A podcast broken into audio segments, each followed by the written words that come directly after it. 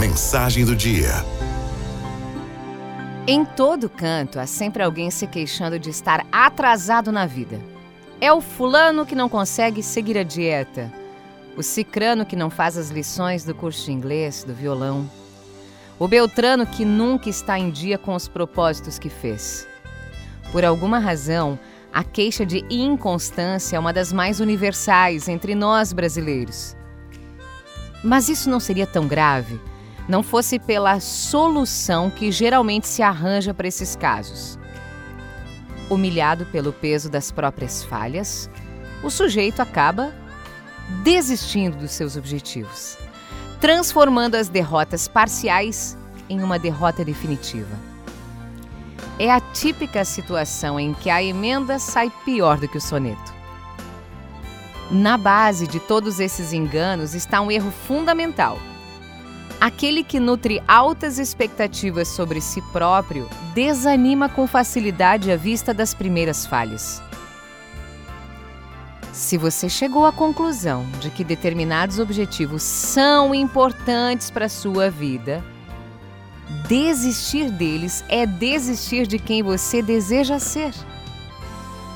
O pulo do gato está em olhar com tranquilidade para as próprias falhas e recomeçar. Recomeçar com humildade sem drama.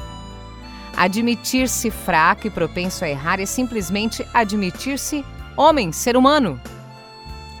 Mas desistir dos seus propósitos mais altos é tornar-se menos humano. Sensação psicológica de falha é coisa boa significa que você se colocou metas mais altas. A melhor maneira de lidar com ela é retomando o caminho abandonado. Desistir de um objetivo importante para a sua vida, simplesmente para eliminar aquela incômoda sensação de cobrança, é trocar uma sensação psicológica de falha por uma falha biográfica. Em última análise, é desistir de quem você deseja ser. E tudo por quê? Porque você não suportou o peso da realidade, da falha. Não, você não é infalível. Coloque isso na sua cabeça. Você não é infalível e sim, você vai tropeçar muitas vezes.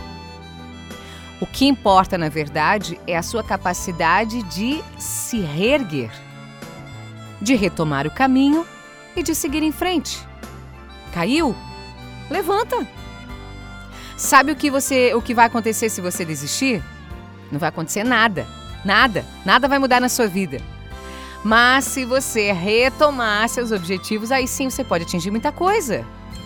Ficar olhando para trás, para os projetos que você abandonou, os livros que você não terminou de ler, os 10 quilos que você não emagreceu, isso tira o seu foco do presente, que é o único tempo no qual você pode agir.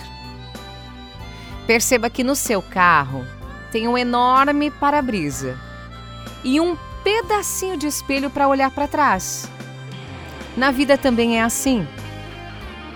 Se você tem a síndrome do retrovisor e fica o tempo todo olhando para trás, vai se perder. Ainda corre o risco de bater o carro. A vida vai progredindo à custa de falhas e de recomeços. Derrotas e recomeços. É assim que funciona a vida.